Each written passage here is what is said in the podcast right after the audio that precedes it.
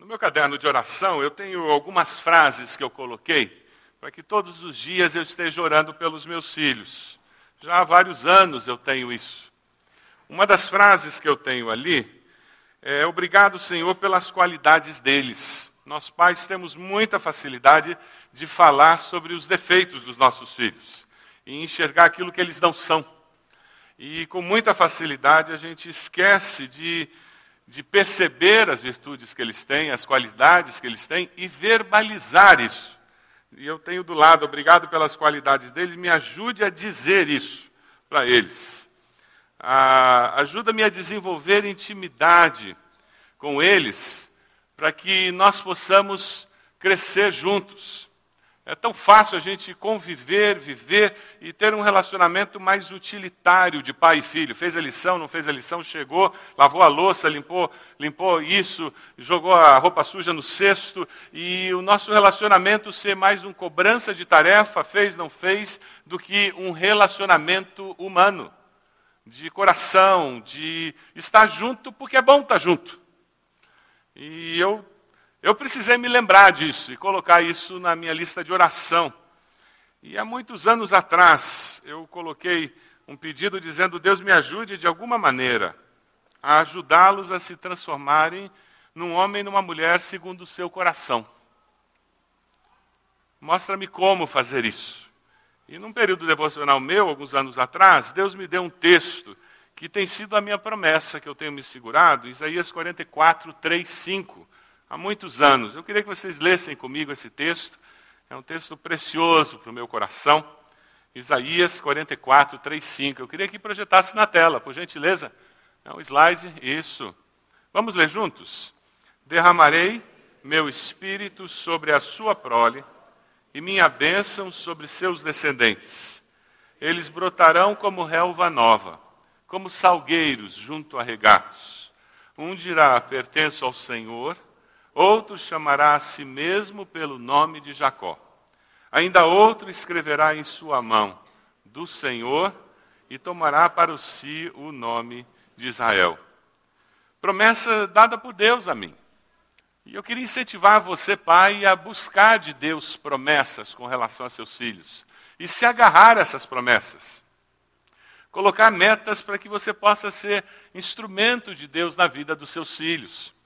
Ah, a pastoral que eu escrevi essa semana, eu uso uma história que é muito conhecida, quando eles estavam reformando aquela catedral onde a Lady Di casou, o príncipe casou, a Catedral de St. Paul's, em Londres, muito conhecida, eles o Sir Christopher, que estava fazendo a reforma, ele foi disfarçado, conversando com aqueles homens que trabalhavam ali. Ele perguntou a um homem: O que, que você está fazendo? Ele disse: Eu estou cortando pedra aqui.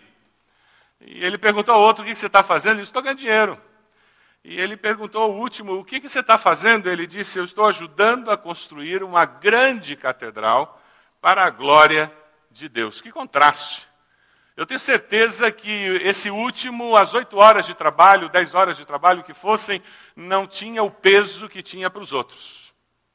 A questão de atitude, do que eu estou fazendo, né? E hoje é o dia dos pais. Eu fiquei me perguntando essa semana, enquanto preparava o sermão, se alguém perguntasse a mim, se alguém perguntasse a você, o que você está fazendo como pai do seu filho, como mãe da sua filha, do seu filho, qual seria a sua resposta?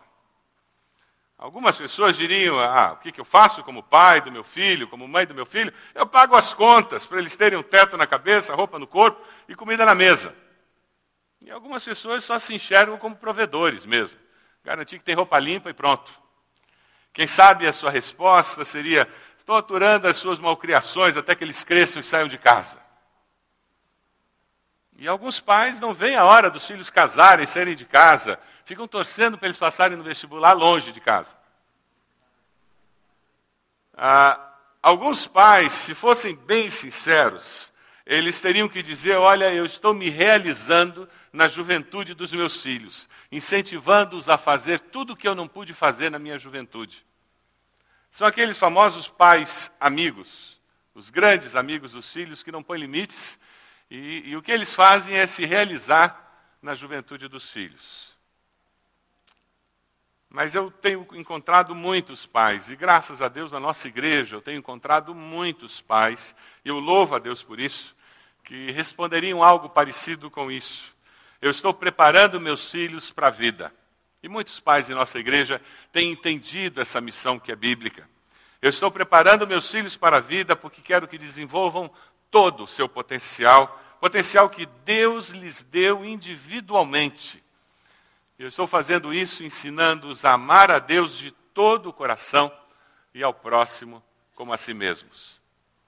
Graças a Deus, porque existem pais como muitos de vocês que entenderam o propósito de Deus para a paternidade, que é muito mais do que botar um teto sobre a cabeça, muito mais do que aturar a malcriação, muito mais do que enxergar as aprontações da juventude de hoje, mas que é preparar os filhos para a próxima geração, para a próxima geração ser impactada com a fé cristã, preparar os filhos para que eles sejam pessoas realizadas, porque eles sabem por que, que eles estão vivos e estão aqui. Eu queria compartilhar com vocês um dos personagens bíblicos que, para mim, é um grande exemplo de pai. Normalmente as pessoas, quando olham para esse homem, só pensam nele como um exemplo de alguém que enfrenta sofrimento. Mas eu vejo Jó como um grande exemplo de pai. Eu queria convidá-lo a abrir sua Bíblia, lá em Jó, capítulo 1. Jó é um pai que cuida dos filhos. É um pai que assume a paternidade de uma forma muito sadia. E no começo, no primeiro capítulo de Jó, você encontra essa realidade. Abra sua Bíblia, conecte o seu celular, ligue seu iPad, faça alguma coisa, mas veja o texto. Hoje em dia não dá mais para dizer só abra a Bíblia, né? Jó capítulo 1, de 1 a 5. Reparta com a pessoa que está ao seu lado, caso ela não tenha a Bíblia com ela. Na terra de Uz vivia um homem chamado Jó. Era homem íntegro e justo, temia a Deus e evitava fazer o mal. Tinha ele sete filhos e três filhas. Já imaginou um time de futebol em casa? E possuía sete mil ovelhas, três mil camelos, quinhentas juntas de boi, quinhentos jumentos e tinha muita gente a seu serviço. Era o homem mais rico do Oriente e seus filhos costumavam dar banquetes em casa, um de cada vez, e convidavam suas três irmãs para comerem e beberem com eles. Terminado um período de banquetes, Jó mandava chamá-los e fazia com que se purificassem. De madrugada, ele oferecia um holocausto em favor de cada um deles, pois pensava, talvez os meus filhos tenham lá no íntimo pecado e amaldiçoado a Deus. Essa era a prática constante de Jó. Sublinhe essa última frase. Essa era a prática constante de Jó. Que tipo de pai era Jó? Ele era um pai que cuidava dos seus filhos, praticando o que ele ensinava. Dê uma olhadinha no versículo 1.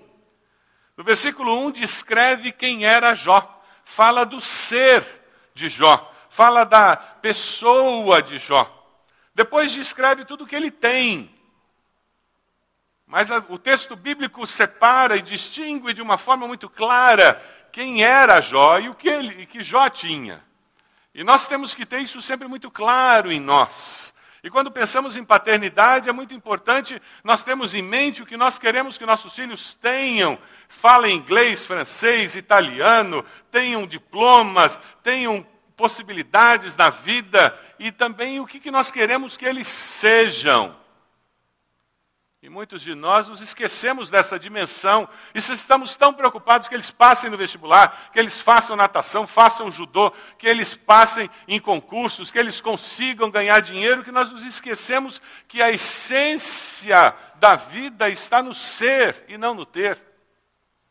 E a palavra de Deus, de uma forma muito clara, começa a falar de Jó dizendo, falando sobre quem ele era.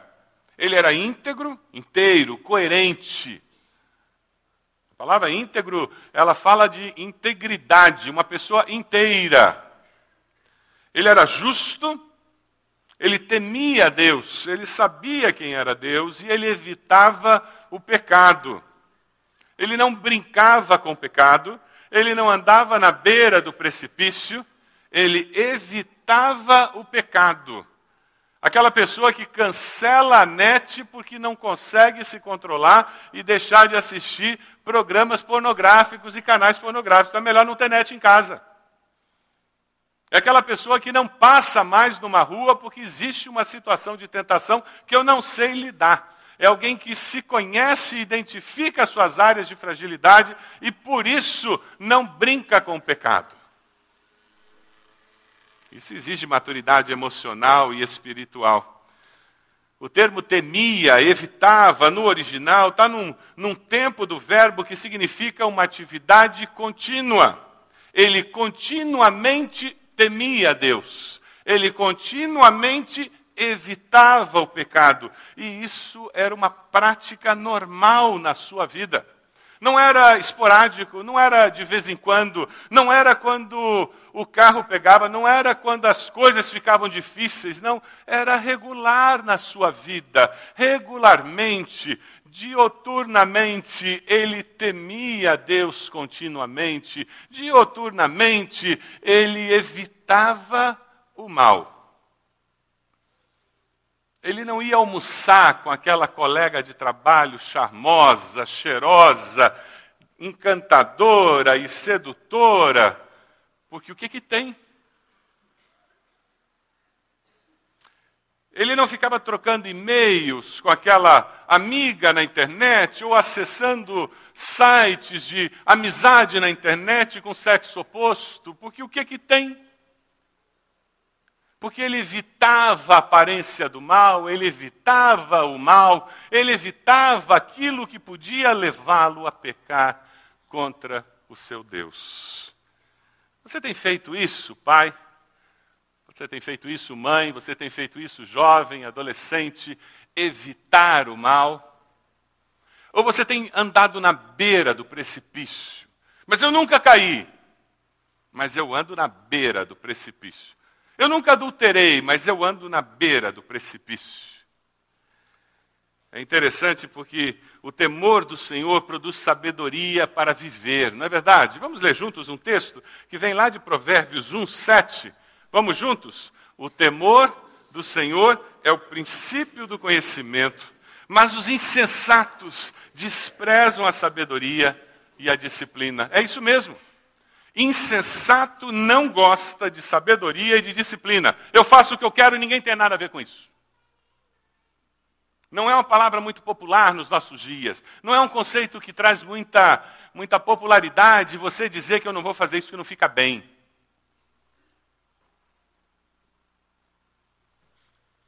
Nós vivemos em dias em que as pessoas não evitam o mal, e é por isso que nós vemos tanta Tanta coisa que desagrada a Deus acontecendo em nossa sociedade.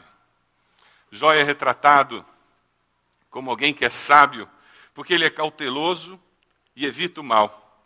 Provérbios 14, 16 diz que o sábio é cauteloso e evita o mal, mas o tolo é impetuoso e irresponsável. Que alerta! Quem foi criado em igreja pequeno vai poder me ajudar agora. Eu preciso da banda aqui. Cadê a banda? Rapidinho a banda aqui em cima. Ah lá. Quem foi criado igreja vai lembrar disso. Eu vou precisar que todo mundo fique de pé, por favor, todo mundo. Quem foi criado no ministério infantil de uma igreja vai me ajudar. Quem não foi, vai aprender. Então a gente primeiro vai cantar sem gesto e depois com gesto, tá bom? Tá joia? Evitar o mal é isso.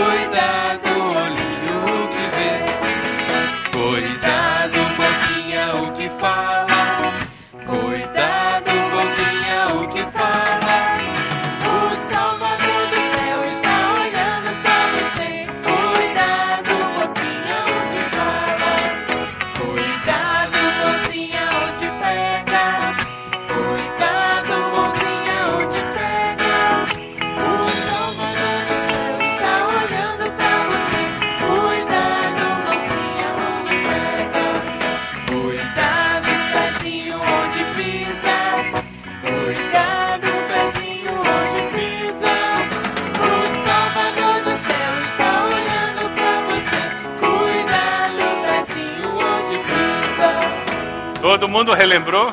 Tem gente aí que foi para ministério infantil, aquelas mesinhas quadradas com cadeirinha, lembra? Olha, joias de Cristo. Lembram? Ah, o povo antigo lembrou, né? Aquela folhinha que a gente rabiscava tudo, né? E trazia para entregar para os pais. Legal, agora com gesto. Vocês ajudam a gente com gesto aí? Vamos lá com gesto, hein? Cuidado, olhinho que vem.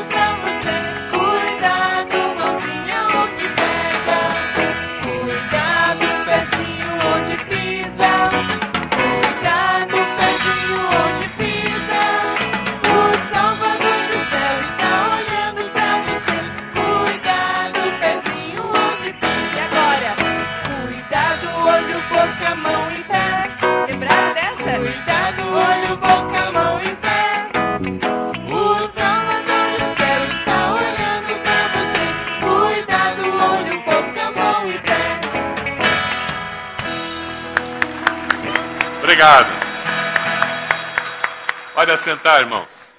Essa última parte eu não lembrava, porque é muita coordenação para mim já.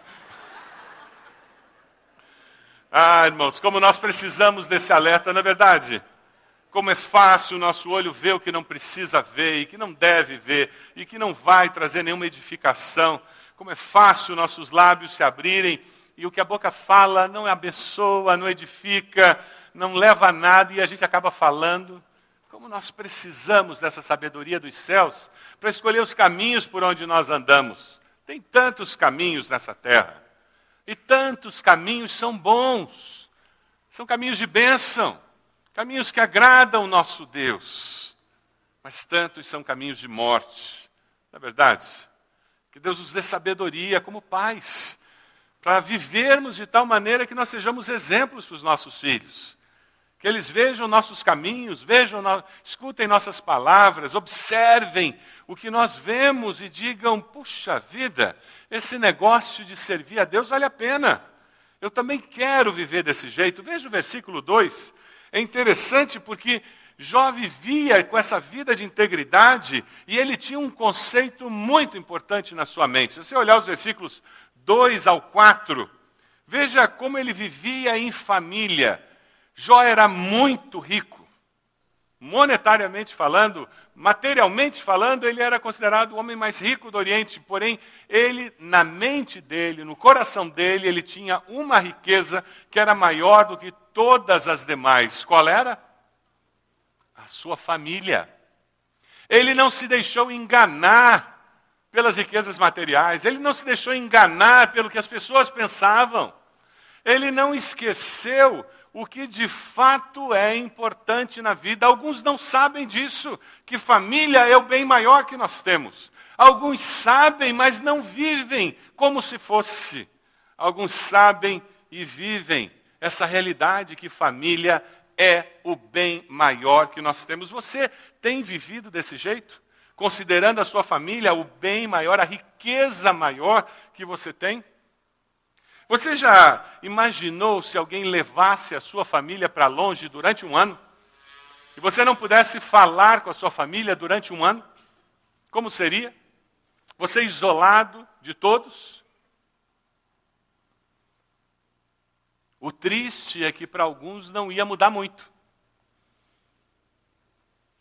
Porque as pessoas com quem eu falo coisas significativas do meu coração são aquelas pessoas do Facebook, não são meus pais. As pessoas com quem eu falo as coisas do coração não é meu esposo, minha esposa, são as minhas amigas do trabalho, então pode levar meu esposo, minha esposa, não vai fazer falta existencialmente para mim. Infelizmente, na sociedade moderna utilitarista, muitos de nós perdemos o valor da família. Jó sabia que família era a riqueza maior e ele se esforçava intencionalmente para manter a família como a sua riqueza maior. Que tipo de pai era Jó? Ele valorizava a família, praticava aquilo que ele acreditava, ele cultivava aquilo no meio da sua família. E dê uma olhadinha no versículo 5. Ele era um pai que zelava cuidadosamente pela saúde espiritual dos seus filhos. Interessante isso. Versículo 5 diz que Jó mandava chamá-los e fazia com que eles fizessem o quê?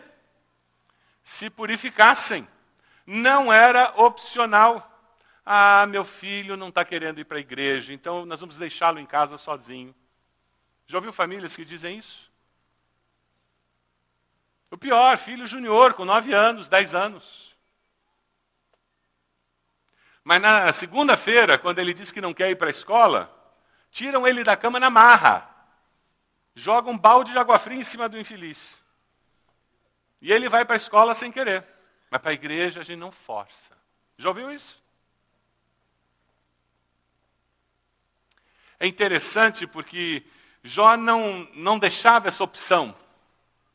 Ele zelava tanto pela vida espiritual dos seus filhos que ele usava a sua autoridade paterna para garantir que os seus filhos estivessem conectados espiritualmente com seu Deus. Aquilo que é importante para nós como pais deve ser colocado para os nossos filhos como algo não opcional. Não é opcional tomar banho, ou é na sua casa? É opcional escovar o dente na sua casa? Buscar a Deus, sentar para o culto doméstico, não pode ser opcional. É claro que você tem que encontrar uma maneira atrativa de fazer o culto doméstico. Não faça aquele culto chato, comprido. Conversei uma vez com um pastor que a esposa dele queria fazer culto doméstico com prelúdio, poslúdio, número especial. E as crianças tinham três e quatro anos. E queria que as crianças ficassem caladas, por favor. Jó estava atento à vida espiritual dos seus filhos, porque ele sabia que era essencial para que eles se tornassem pessoas de bem, pessoas ajustadas, era essencial para que todo o potencial que Deus tinha colocado dentro deles aflorasse, que eles estivessem crescendo espiritualmente também. Você está atento à vida espiritual do, dos seus filhos? Você está interessado no crescimento espiritual deles? Eu gosto muito quando o pastor China faz o questionamento dizendo: Eu acho interessante porque todo mundo se preocupa com a vida escolar dos filhos. E quando perde aula, se preocupa em recuperar, fazer a aula de recuperação e contrata professor particular para recuperar a matéria perdida. Mas eu nunca soube de alguém que sentou com o filho para recuperar a lição de escola bíblica que foi perdida porque a família viajou. Você já soube? Isso reflete um valor reflete um valor nosso. O que, que os seus filhos estão assistindo? Quais são as músicas que eles escutam? Você já escutou? Não me interessa se você gosta ou não. Você tem escutado as músicas que eles escutam? Você tem visto a letra das músicas que eles escutam? Você já entrou na internet e tentou descobrir quem são esses grupos que são os grupos prediletos deles? Os cantores prediletos? Você tem que fazer isso, não tem opção. Se você está interessado no crescimento espiritual dos seus filhos, você tem que saber quem está influenciando os seus filhos. Quem são os amigos dos seus filhos? Que sites de internet eles estão acessando? É interessante, em nossa casa nós adotamos um critério de trazer os amigos para nossa casa. E sempre que possível, nós gostávamos de ter os amigos em nossa casa, para que nós pudéssemos conhecer os amigos de nossos filhos. Tente conhecer os amigos dos seus filhos. Porque eles têm uma influência muito grande, particularmente na adolescência, na juventude. É interessante porque quando nós enxergamos tudo isso, nós temos material para colocarmos diante de Deus em oração. Nós temos assunto para conversar com nossos filhos. E pode ter certeza que você vai crescer. Você vai crescer espiritualmente. Porque você vai ser desafiado em muitas das suas convicções e muito dos seus valores, e você vai ter que reafirmar muitas das suas convicções, dos seus valores e tentar explicá-los de uma outra perspectiva, porque você está lidando com uma outra geração que faz as mesmas perguntas, mas vindo de outra direção, porque eles pertencem a uma outra geração. Tem um gráfico que eu acabei desenhando, aí é o meu lado engenheiral, né? Tentando resumir o que eu orava todo dia pelos meus filhos. Eu já compartilhei com a igreja no passado alguma vez, eu queria compartilhar hoje de novo. Eu começo sempre a minha oração pelos meus filhos pedindo que eles amem e temam a Deus. Essa é a minha preocupação central com eles. Porque eu creio que amar e temer a Deus é daí que emana tudo. E eu peço diariamente a Deus que o coração deles tenha amor e temor a Deus. E depois tem um outro momento em que eu peço que eles estejam cheios do Espírito Santo e que eles sigam a Jesus. Que eles vivam a vida cristã, mas não aquela vida cristã só fazer o certo porque é certo, mas fazer o certo porque o Espírito está guiando, está confirmando que é o correto. E que eles sigam a Jesus porque as Escrituras têm ensinado isso a eles. Porque eles têm lido as Escrituras. E por fim, a minha oração termina dizendo que tudo isso se manifeste onde eles trabalham, estudam, mas também que eles sirvam a Deus com alegria através da igreja local. Porque é o plano de Jesus. Ninguém é cristão fora da igreja local. Não existe essa mentira que tem sido falada aí, que eu posso ser cristão e não pertencer a uma igreja local. Eu posso seguir a Jesus e não frequentar um culto, não frequentar ministérios de uma igreja. Não existe, isso é mentira. Porque a Bíblia fala sobre igreja local, a Bíblia fala sobre a necessidade que nós temos de uma comunidade. Você está interessado na vida espiritual do seu filho, da sua filha? E de uma forma prática, você tem orado, tem agido, tem, inter... tem sido um, alguém que intervém na realidade espiritual deles? Conforme a faixa etária dos seus filhos, a sua ação é completamente diferente. Quando você tem um bebê, muito do que você faz é pegá-lo no colo, interceder por ele, é impor as mãos, é ir no berço de madrugada, quando eles começam a crescer, você começa a contar histórias, você começa a passar valores. Quando os filhos estão adultos, casados, você volta ao estágio de mais orar por eles do que qualquer coisa. E falar com eles quando consultado.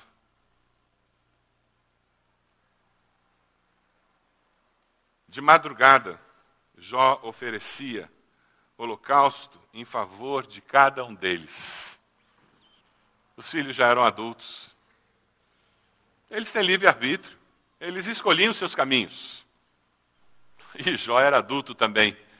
E ele tinha livre-arbítrio. E ele escolhia o seu caminho. E o caminho dele era interceder pelos filhos, independente do que os filhos estivessem fazendo. Você já fez essa escolha? De ser alguém que está lutando espiritualmente pela alma dos seus filhos. O inimigo das nossas almas anda atrás deles. O desejo deles é destruir a vida dos seus filhos, o casamento deles, os sonhos deles. Porque o diabo sabe que frustrando os seus filhos não fica nele só não, vai frustrar você também. E quando você, determinado, se coloca de joelhos e clama, intercede, você está seguindo o exemplo de alguém como Jó, que disse: eu sei o que eu vou fazer. Eu vou oferecer holocausto. Eu vou agir em favor deles, que eu não sei o que, que eles fizeram. Eu não tenho todos os detalhes da vida deles, mas uma coisa eu sei: eles são pecadores como eu. E como eu, eles precisam do perdão de Deus, eles precisam da graça de Deus, eles precisam do favor de Deus, eles precisam de alguém que interceda por eles.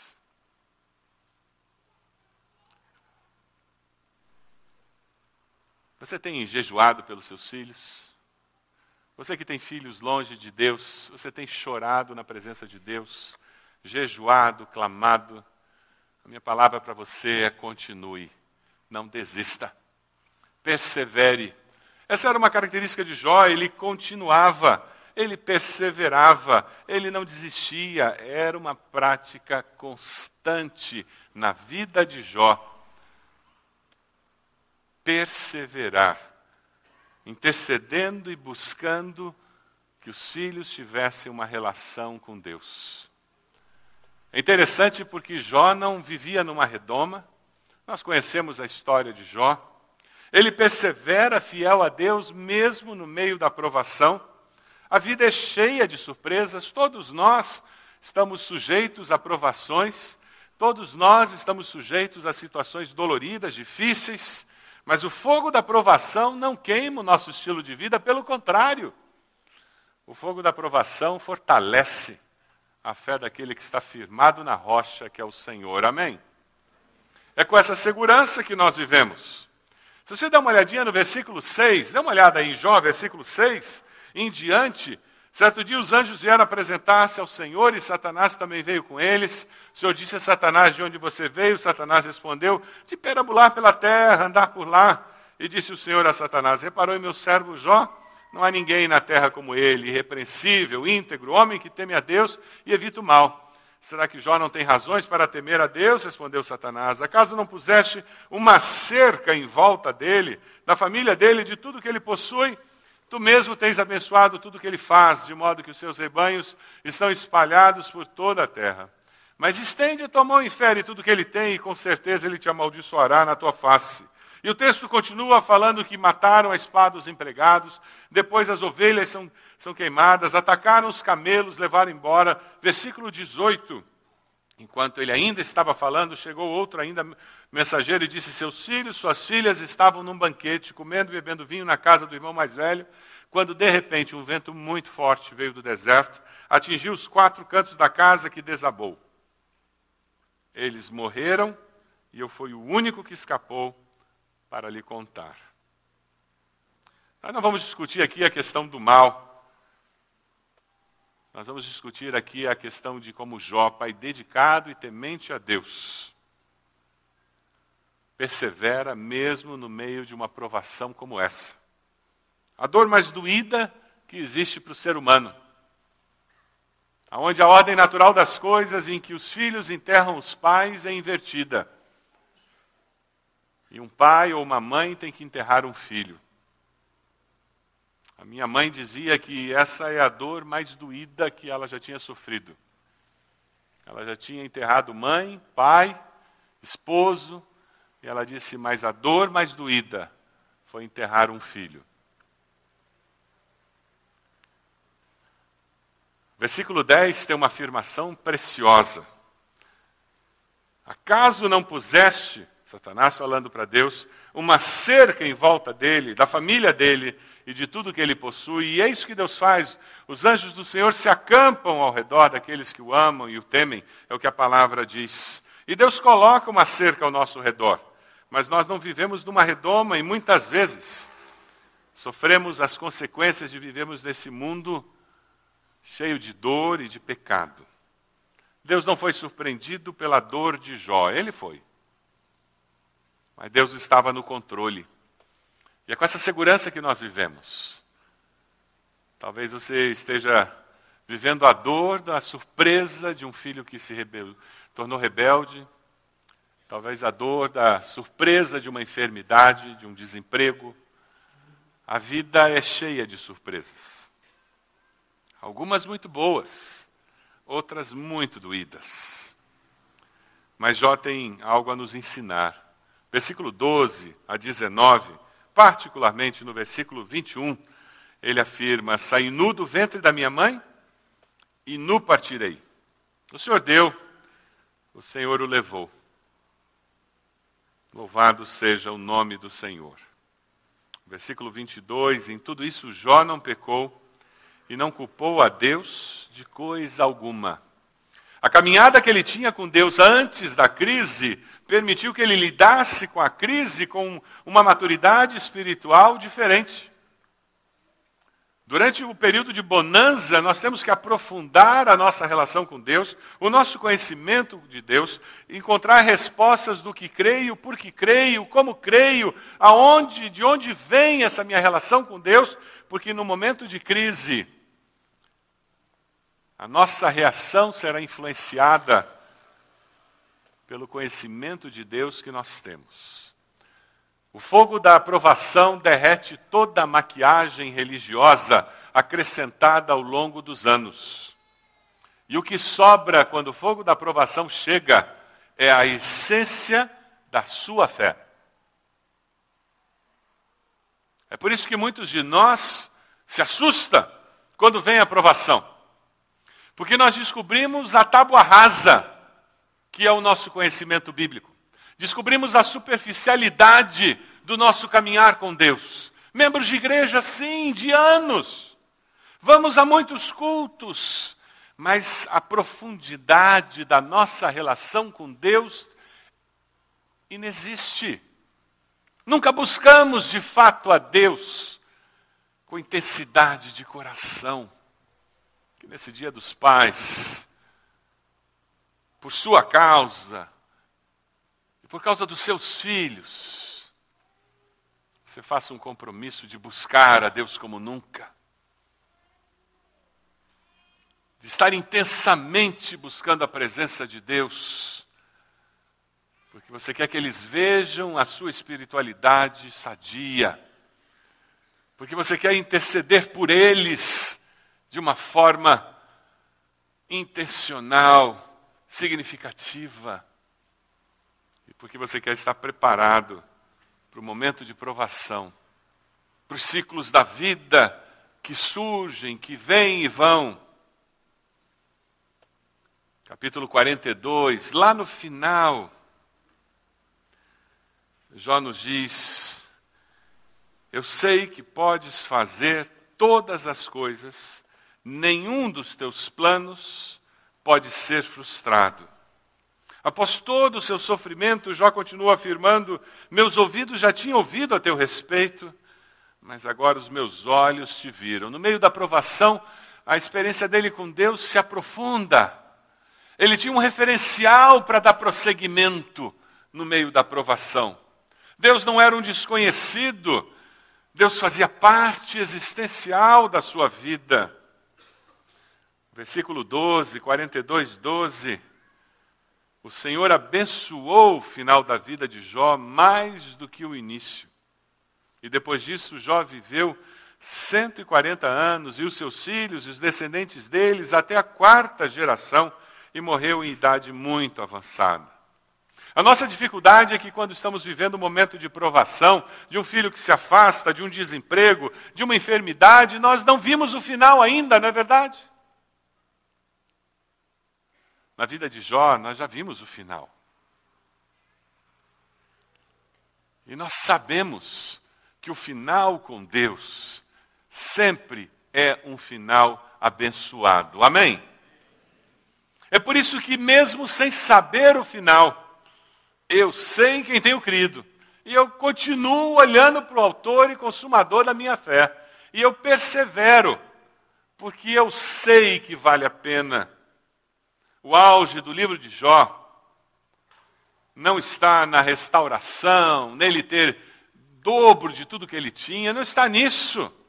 O auge do livro de Jó está na sua rendição a Deus. Meus ouvidos já tinham ouvido a teu respeito, mas agora os meus olhos te viram. Eu sei que podes fazer todas as coisas, nenhum dos teus planos podem ser frustrados. A vida tem ciclos. Eu queria que nós víssemos um vídeo que nos mostra isso. E que você deixasse Deus trabalhar no seu coração e assumisse um compromisso de ativamente ser instrumento de Deus na sua geração, na vida dos seus filhos, da sua família. Vamos ver esse vídeo.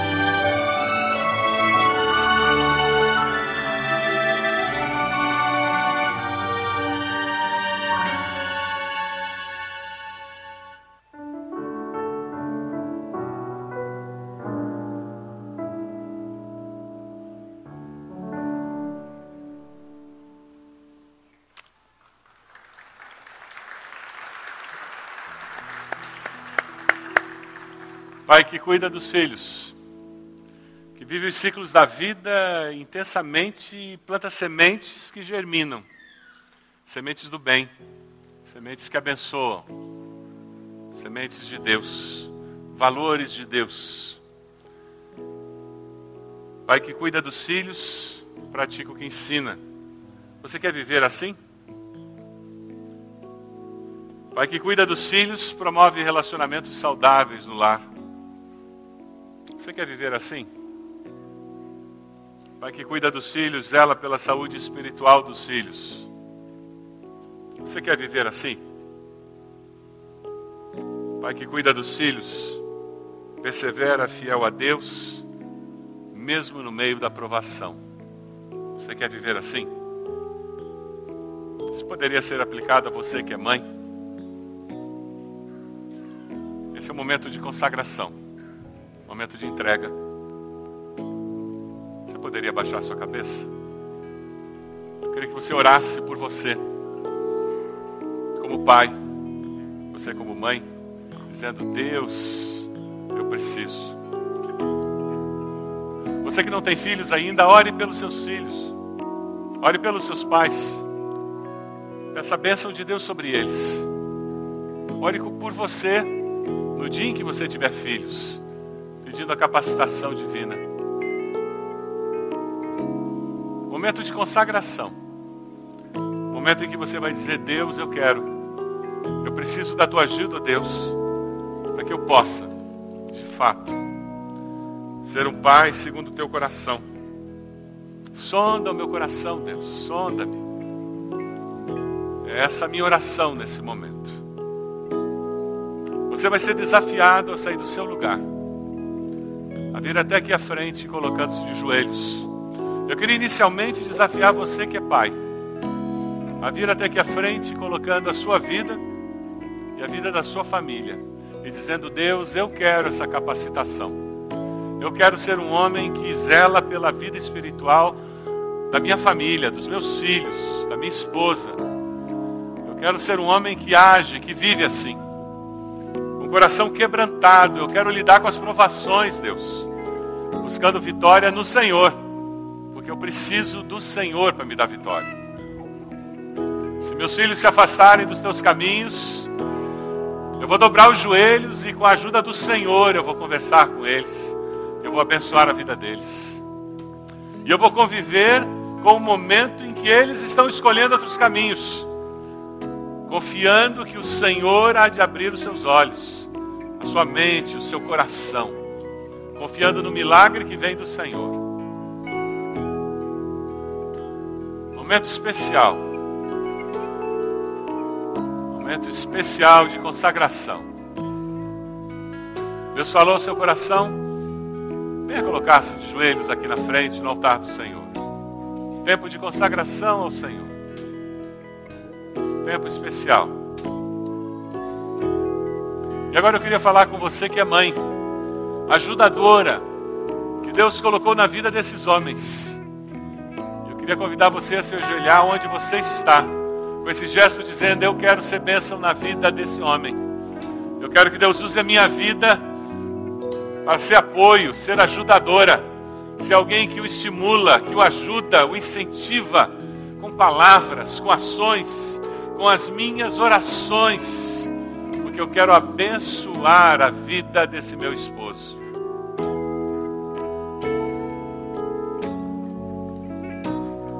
E eu queria terminar esse momento falando com você que é filho, filha. Você gostaria de ter um pai e uma mãe que orassem por você intensamente, que ajudassem a colocar aquela cerca ao seu redor? Um pai e uma mãe que o ajudassem a lutar pela sua alma? Abençoar você nos seus projetos, para que você experimentasse todo o potencial que Deus tem na sua vida. Coloque-se de joelhos onde você está, com esse gesto dizendo: eu, eu quero, eu preciso, eu quero que meus pais sejam assim, eu quero orar por eles, para que eles vivam dessa forma, intercedendo por nós, clamando por nós diante do Senhor, clamando por mim diante do Senhor. Eu quero que lá em casa a gente viva isso família diante de Deus, quebrantada, buscando diante do Senhor a presença do Senhor. Ó Deus amado, o Senhor conhece os nossos corações. Esse hino diz: sonda-me, ó Deus, e vê se há em mim algum caminho mau. E é isso que nós estamos dizendo. Ó Deus, se tem alguma coisa que precisa ser evitada, nós queremos evitar o mal, como Jó. Ó Deus, nós queremos ser íntegros, justos, queremos viver temendo e amando ao Senhor. Queremos, Deus, viver a vida cristã com tamanha intensidade e consagração. Que nossos filhos vejam que nós amamos ao Senhor e ao Senhor apenas. Ó oh, Deus amado, Deus bendito, nós clamamos em nome de Jesus e pedimos a bênção do Senhor sobre cada um desses homens que de joelhos estão aqui à frente, consagrando-se diante do Senhor no teu altar. O Senhor conhece o anseio de cada alma, o Senhor conhece a brecha onde Satanás tem procurado humilhá-los, e nós clamamos em nome de Jesus que essa brecha seja fechada, que o inimigo seja derrotado na vida desses teus filhos, que pelo poder da cruz eles sejam mais do que vencedores.